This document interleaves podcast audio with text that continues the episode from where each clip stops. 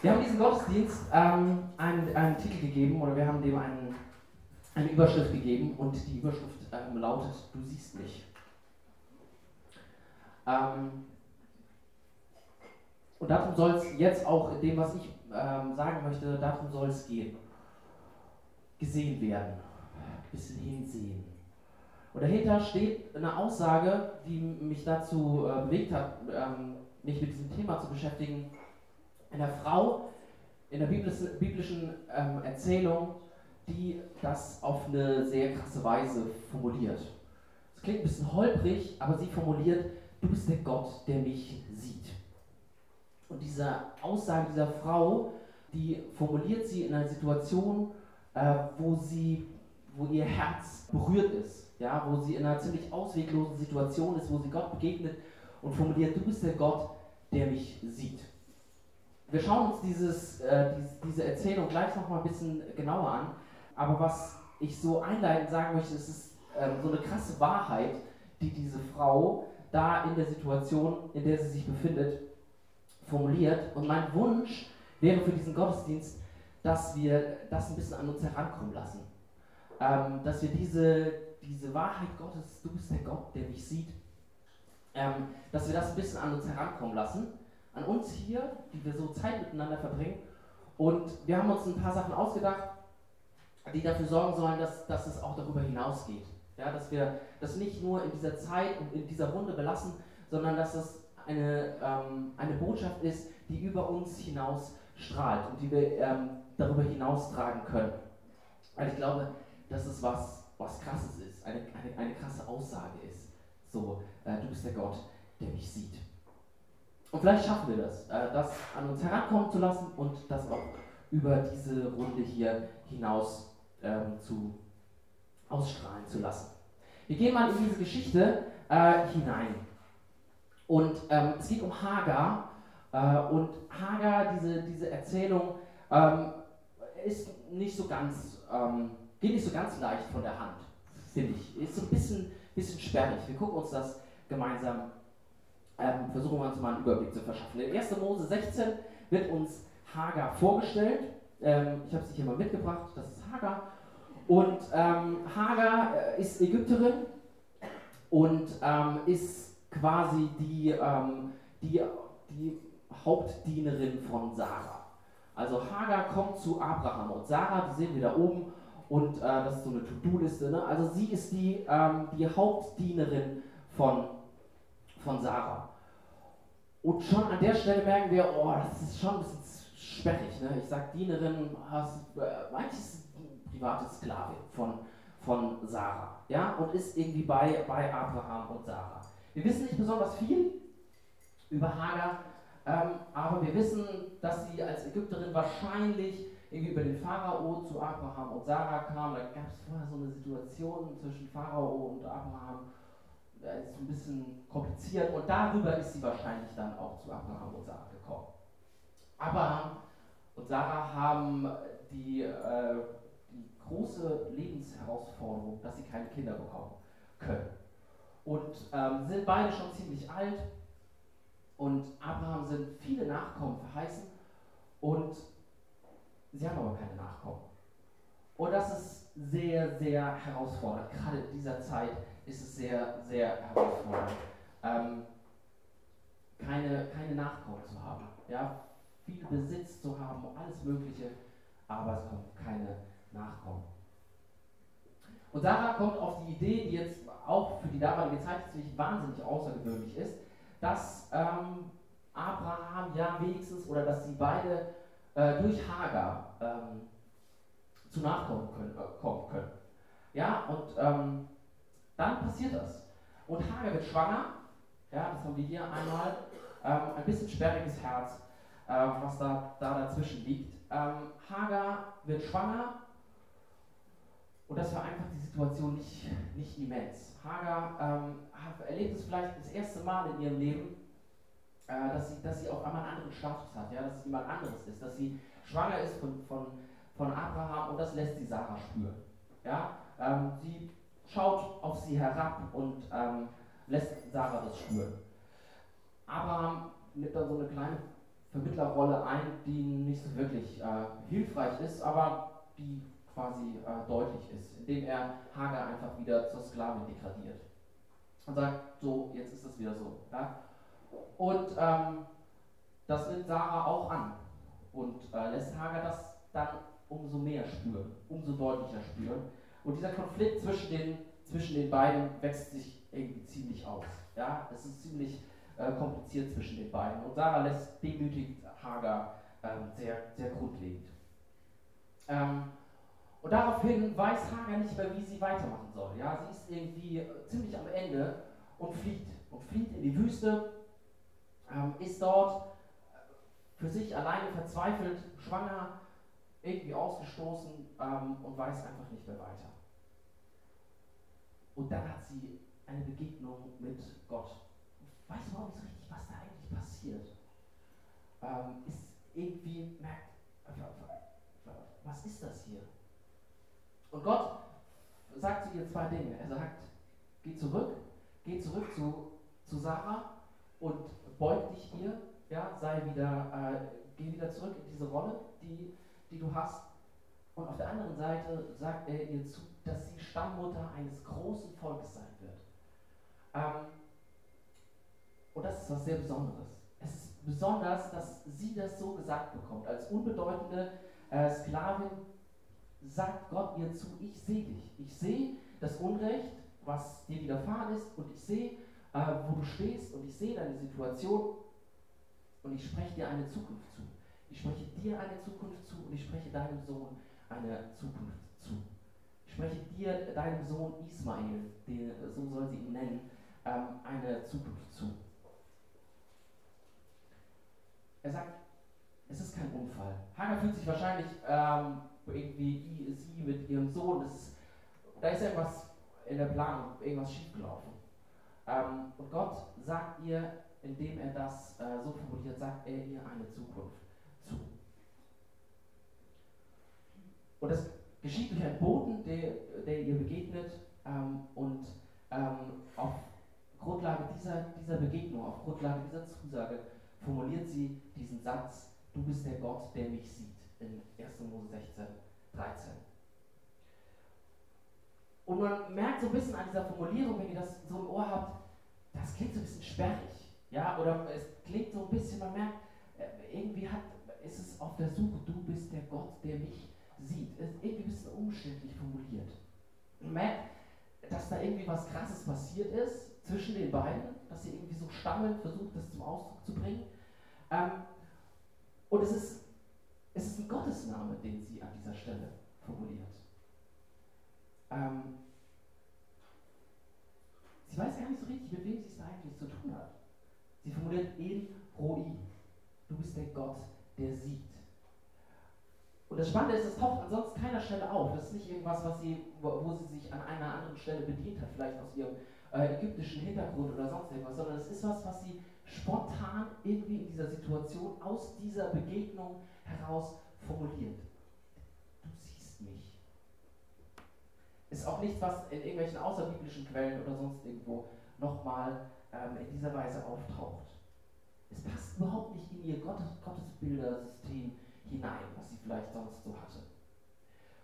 Und das Spannende ist an diesem Wort, ich habe es euch hier einmal mitgebracht, ähm, in, in, diesem Wort äh, ist, dass, dass da beides drinsteckt. Also auf der einen Seite dieses Ich bin gesehen, ja, Gott sieht mich und auf der anderen Seite ähm, ähm, ich sehe Gott. Ja, es ist, es ist in, in, in beide Richtungen.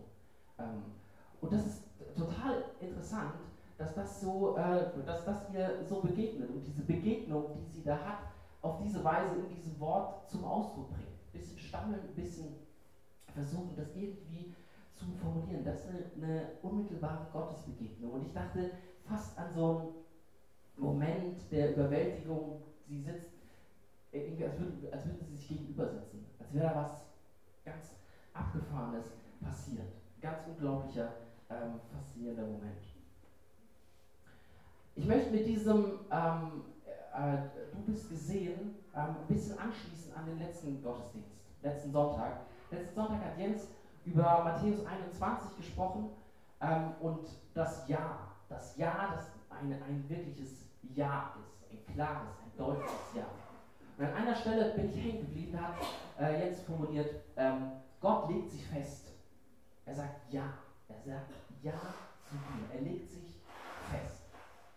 Und das hat mich äh, berührt, so dieser, dieser Satz. Und ich finde das sehr ähm, faszinierend. Und ich bin da, ähm, dass Gott sich so festlegt. Es ist nicht irgendwie, ähm, das muss ich mir noch mal überlegen, ja, gerade bei dir, da brauche ich noch ein bisschen Bedenkzeit. Ähm, das, äh, da bin ich noch nicht so ganz klar mit. Sondern Gott legt sich fest. Er sagt Ja zu dir.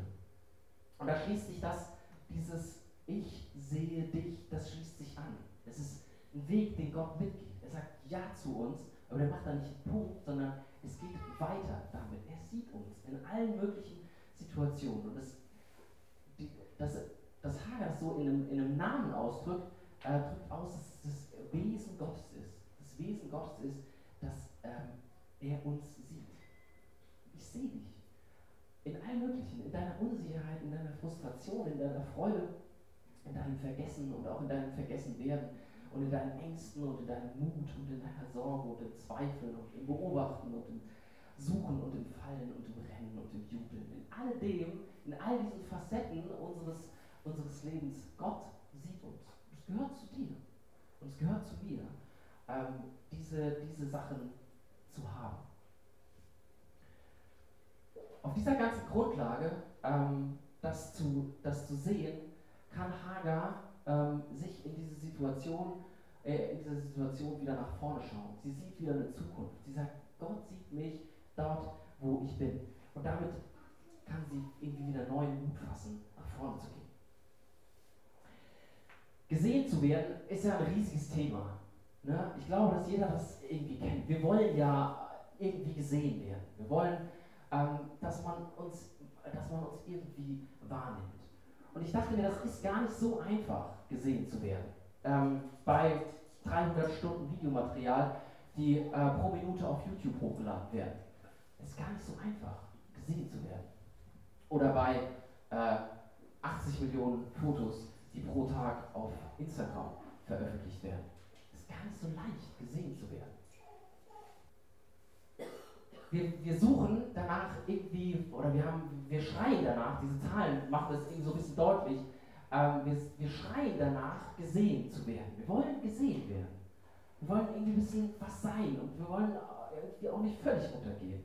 Und hier drückt sich das ein bisschen aus, aber es ist kein neues Phänomen. Ja? Es ist nicht irgendwie was, was es erst gibt, seit es YouTube und Instagram gibt, sondern ähm, vielleicht kannst du mit YouTube und Instagram überhaupt nichts anfangen und sagst, das ist mir völlig, also da habe ich nichts mit zu tun. Und trotzdem, glaube ich, wollen wir alle auf eine Weise gesehen werden. Und wir möchten das irgendwie, wir brauchen ein Feedback. Wir wollen wissen, wer, wir sind. Ja, von, von außen das irgendwie auch zu hören, ey, das ist gut, was du machst. Das ist cool, das ist spannend, was du machst um auch klar zu kriegen, so, womit will ich meine Zeit verbringen? Was ist das, was ich äh, interessant, was, was ich irgendwie kann, wo, wo ich auch so eine Rückmeldung bekomme. Wir brauchen das. Und in jüngeren Jahren äh, braucht man das vielleicht noch ein bisschen mehr, ähm, um das für sich klar zu kriegen. Aber ich glaube, dieses Phänomen, dass man auch von außen irgendwie gesehen werden möchte, das äh, taucht in, in unterschiedlichen Phasen immer mal wieder auf. Übersehen werden ist nicht so ein richtig schönes Gefühl. Ich weiß nicht, ob ihr schon mal äh, irgendwann übersehen wurdet. Ich denke schon.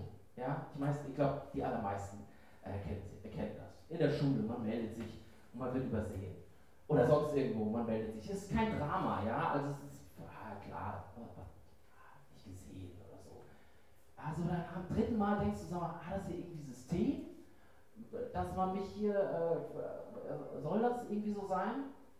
Vielleicht auch beim Chef, dass man das Gefühl hat, ey, ich, ich reiß mir hier ganz schön, ähm, ja, kann man ja hier sagen, ne, den Arsch auf und irgendwie werde ich nicht gesehen. Ich habe das Gefühl, ich werde ich werd übersehen. Ich bin immer, ich, mir fallen immer Beispiele aus dem Straßenverkehr ein. Ich kann es ich irgendwie, manchmal habe ich das Gefühl, diese SUV-Fahrer, denen gehört die ganze Stadt oder was? Ja? Das gibt es doch überhaupt gar nicht, den SUV-Fahrer. Aber es ist so äh, vielleicht so ein pauschales Ding. In der Bahn. Ich war jetzt dienstags immer mit der Bahn, wir haben kein Auto mehr. Ähm, Und das ist manchmal ein Gerempel dadurch, dass jeder irgendwie da seinen, seinen Platz hat. Vielleicht ist das nur so ein Problem von so einem kleinen schmächtigen Kerlchen wie mir, dass man da so ein bisschen zur Seite ge geschoben wird. Aber da ist Gefühl, sag mal, werde ich eigentlich permanent übersehen? Ähm, das sind jetzt ein bisschen banale Beispiele, äh, die jeder vielleicht kennt. Und das ist auch alles überhaupt nicht so ein Drama. Aber manchmal kann das so ein bisschen, kann man sich da ein bisschen reindrehen und wird ein bisschen innerlich gekränkt. Und es gibt auch Beispiele, die, die ein bisschen herausfordernder sind.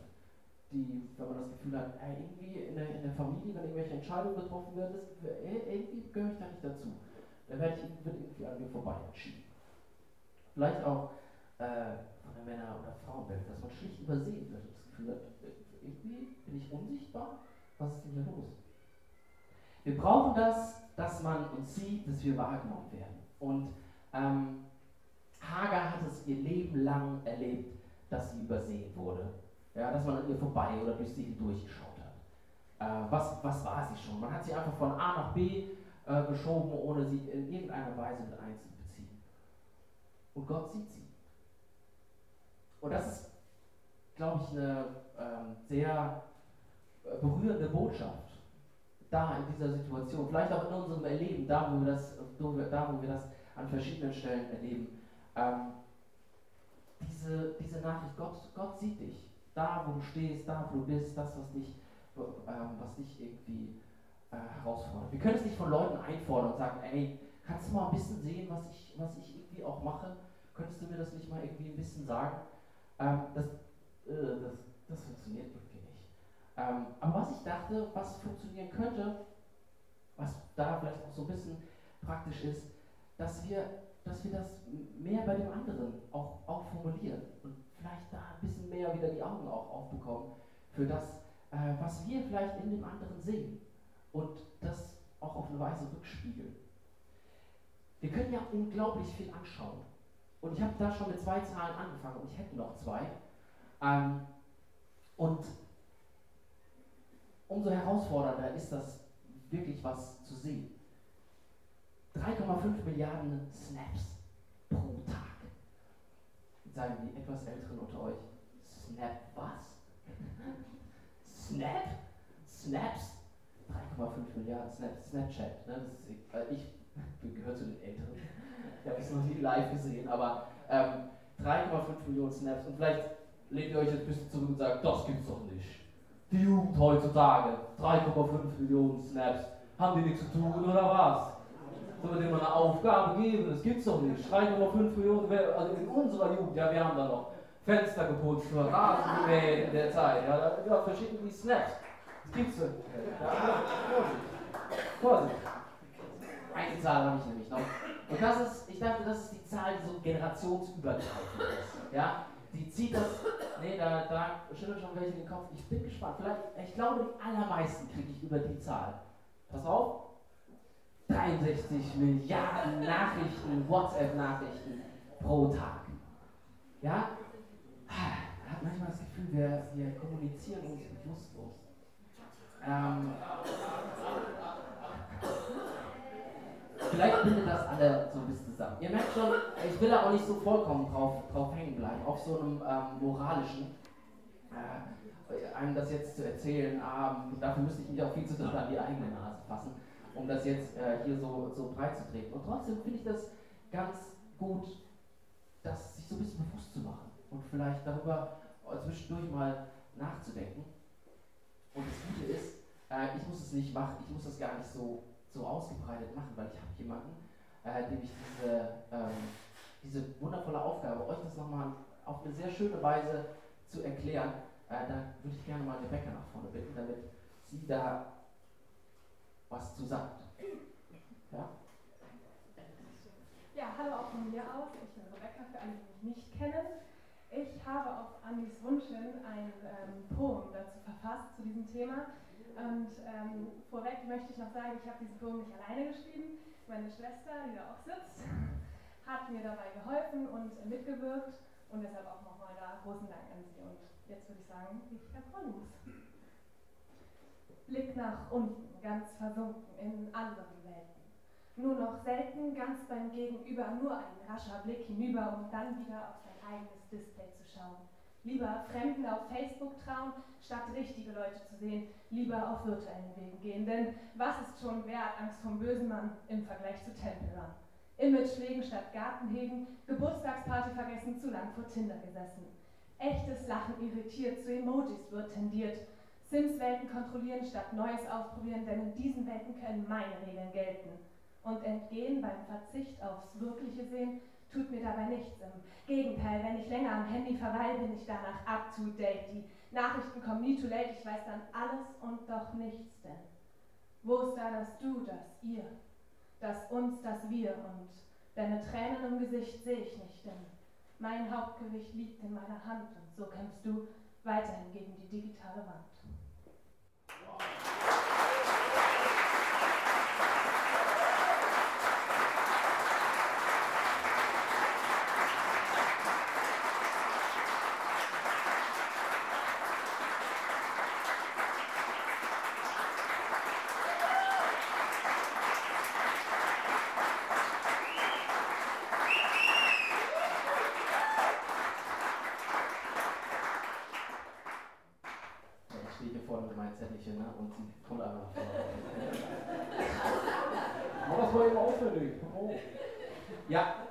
Vielen Dank, Rebecca. Äh, das finde ich eine schöne Art, uns das so vielleicht zu sagen, so diese, diese Nachricht, auf so eine charmante, kreative, äh, großartige Weise. Vielen Dank dafür.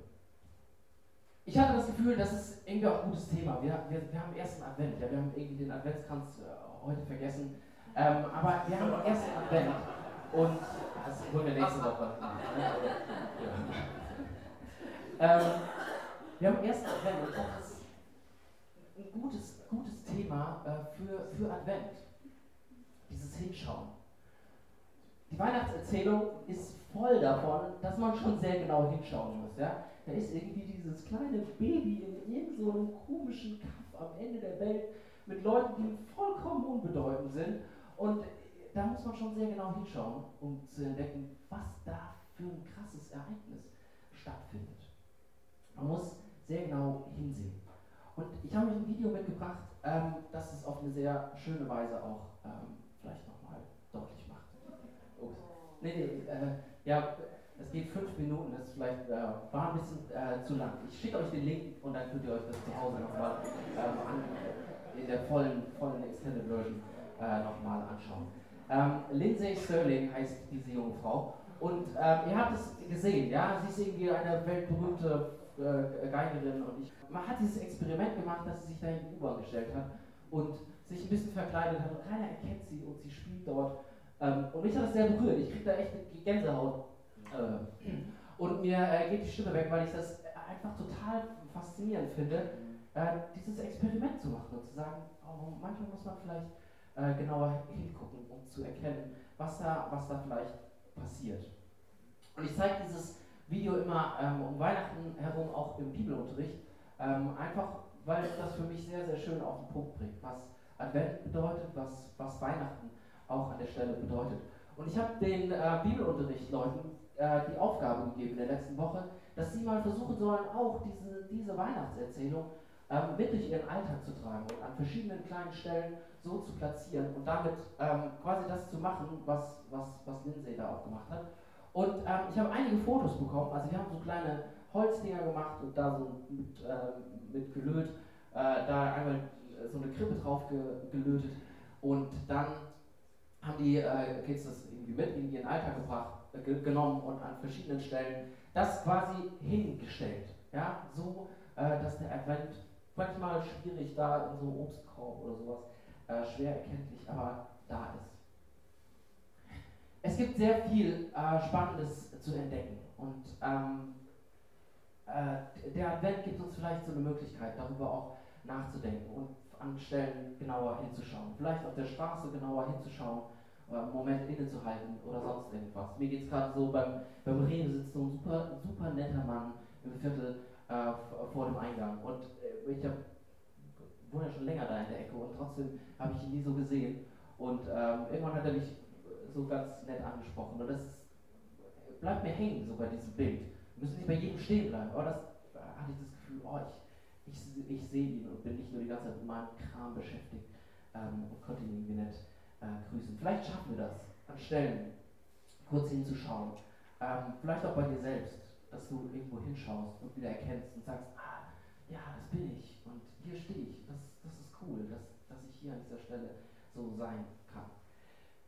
Wir sind jetzt sehr stark so in diesem praktischen und auch in dieser Herausforderung, dieser Aufforderung hinzugucken ähm, und vielleicht manchmal ein, zweimal weniger aufs Display zu gucken, sehr hängen geblieben. Und trotzdem will ich das nochmal unterstreichen, wo wir hergekommen sind.